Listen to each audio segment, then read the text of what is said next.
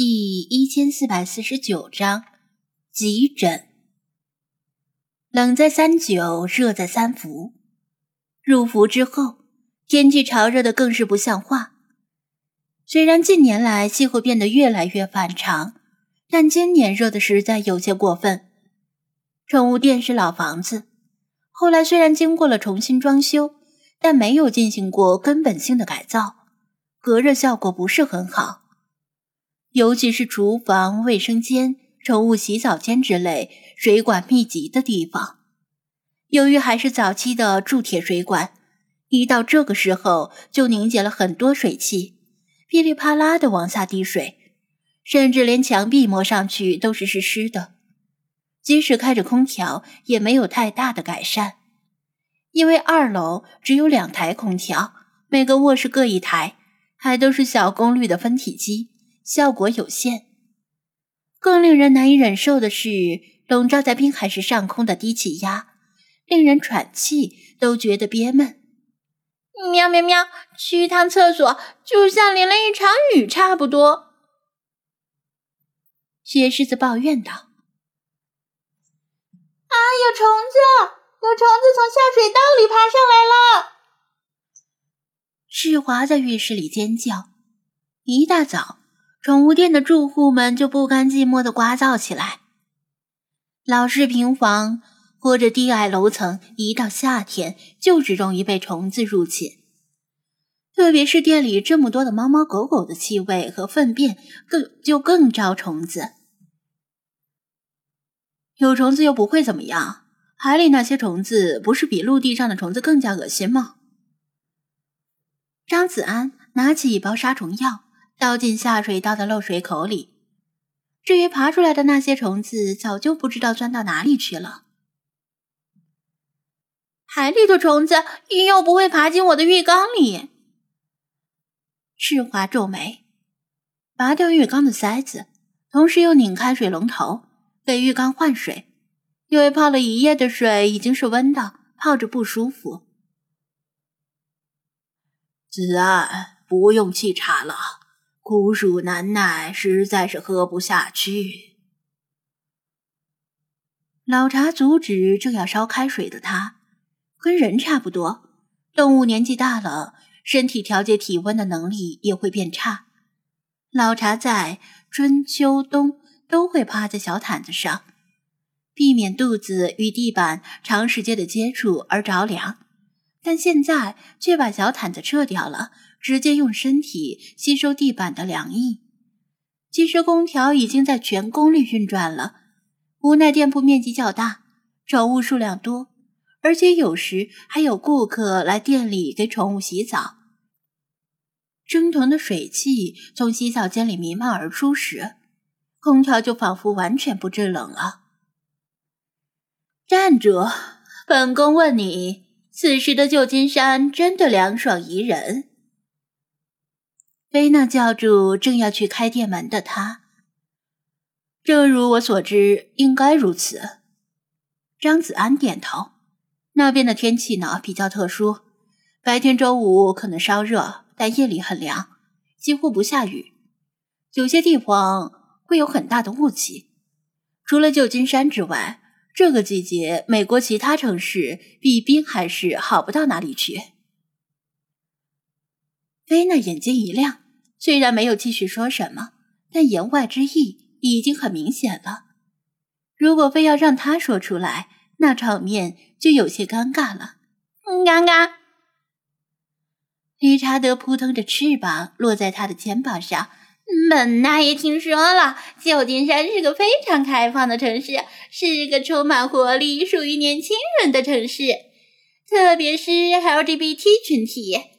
在那里可以得到平等宽容的对待，无论你心里有什么大胆的想法，都可以在六色彩虹旗下释放你内心压抑已久的狂野。滚！我心里才没有什么大胆的想法。张子安抬手把他轰走。虽然他说的大体上没错，由于附近的硅谷聚集了全世界最优秀的一批年轻人。旧金山确实是一座胸怀宽广的城市，对各种肤色、各种国籍、各种宗教、各种习俗、各种性取向的人都不戴有色眼镜来看待。但他这个说法，倒说的他像是特意要去旧金山出柜一样。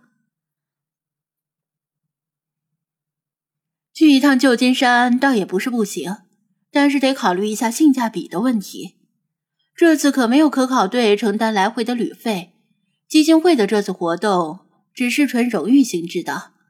去的话要自掏腰包解决差旅费和吃喝拉撒。再说，他隔着玻璃看了看外面灰蒙蒙的天空。再说，滨海市的雨季要到了，说不定有台风过境。我担心我这一走。让店里被水泡了。说白了，都是穷闹的呀。基金会的邀请函里说了，如果不方便亲自参加，可以录制一段视频发到基金会的邮箱里。所以无论他去不去，开启的故事都可以通过视频让更多的人知道。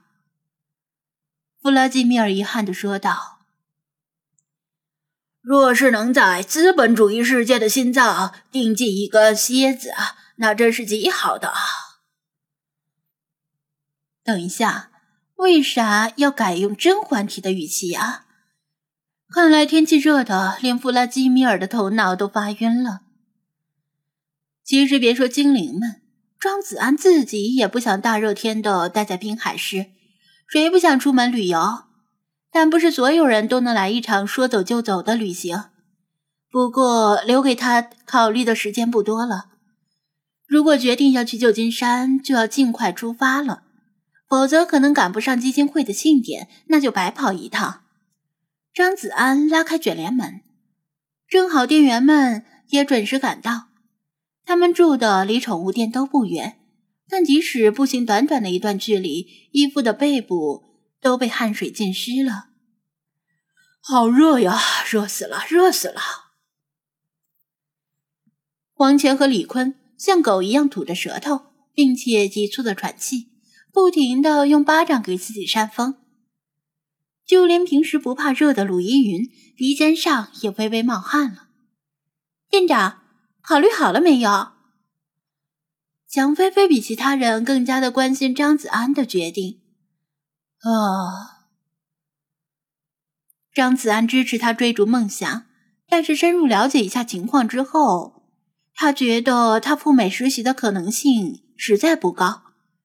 就算那几家海洋馆有意招他当实习生，甚至正式员工，但他要住在哪里呢？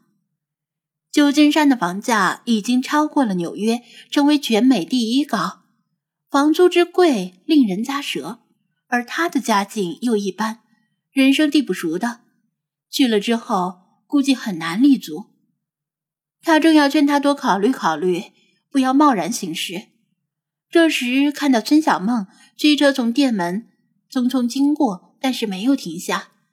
从惊鸿一瞥中，他隔着车窗看到他一边开车一边盯着黑眼圈打哈欠。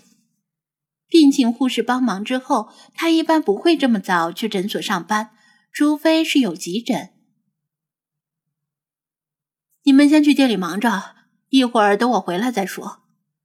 他对店员们胡乱比划了个手势，让他们先进店里干活。他迈开脚步，向北边宠物诊所的方向走去。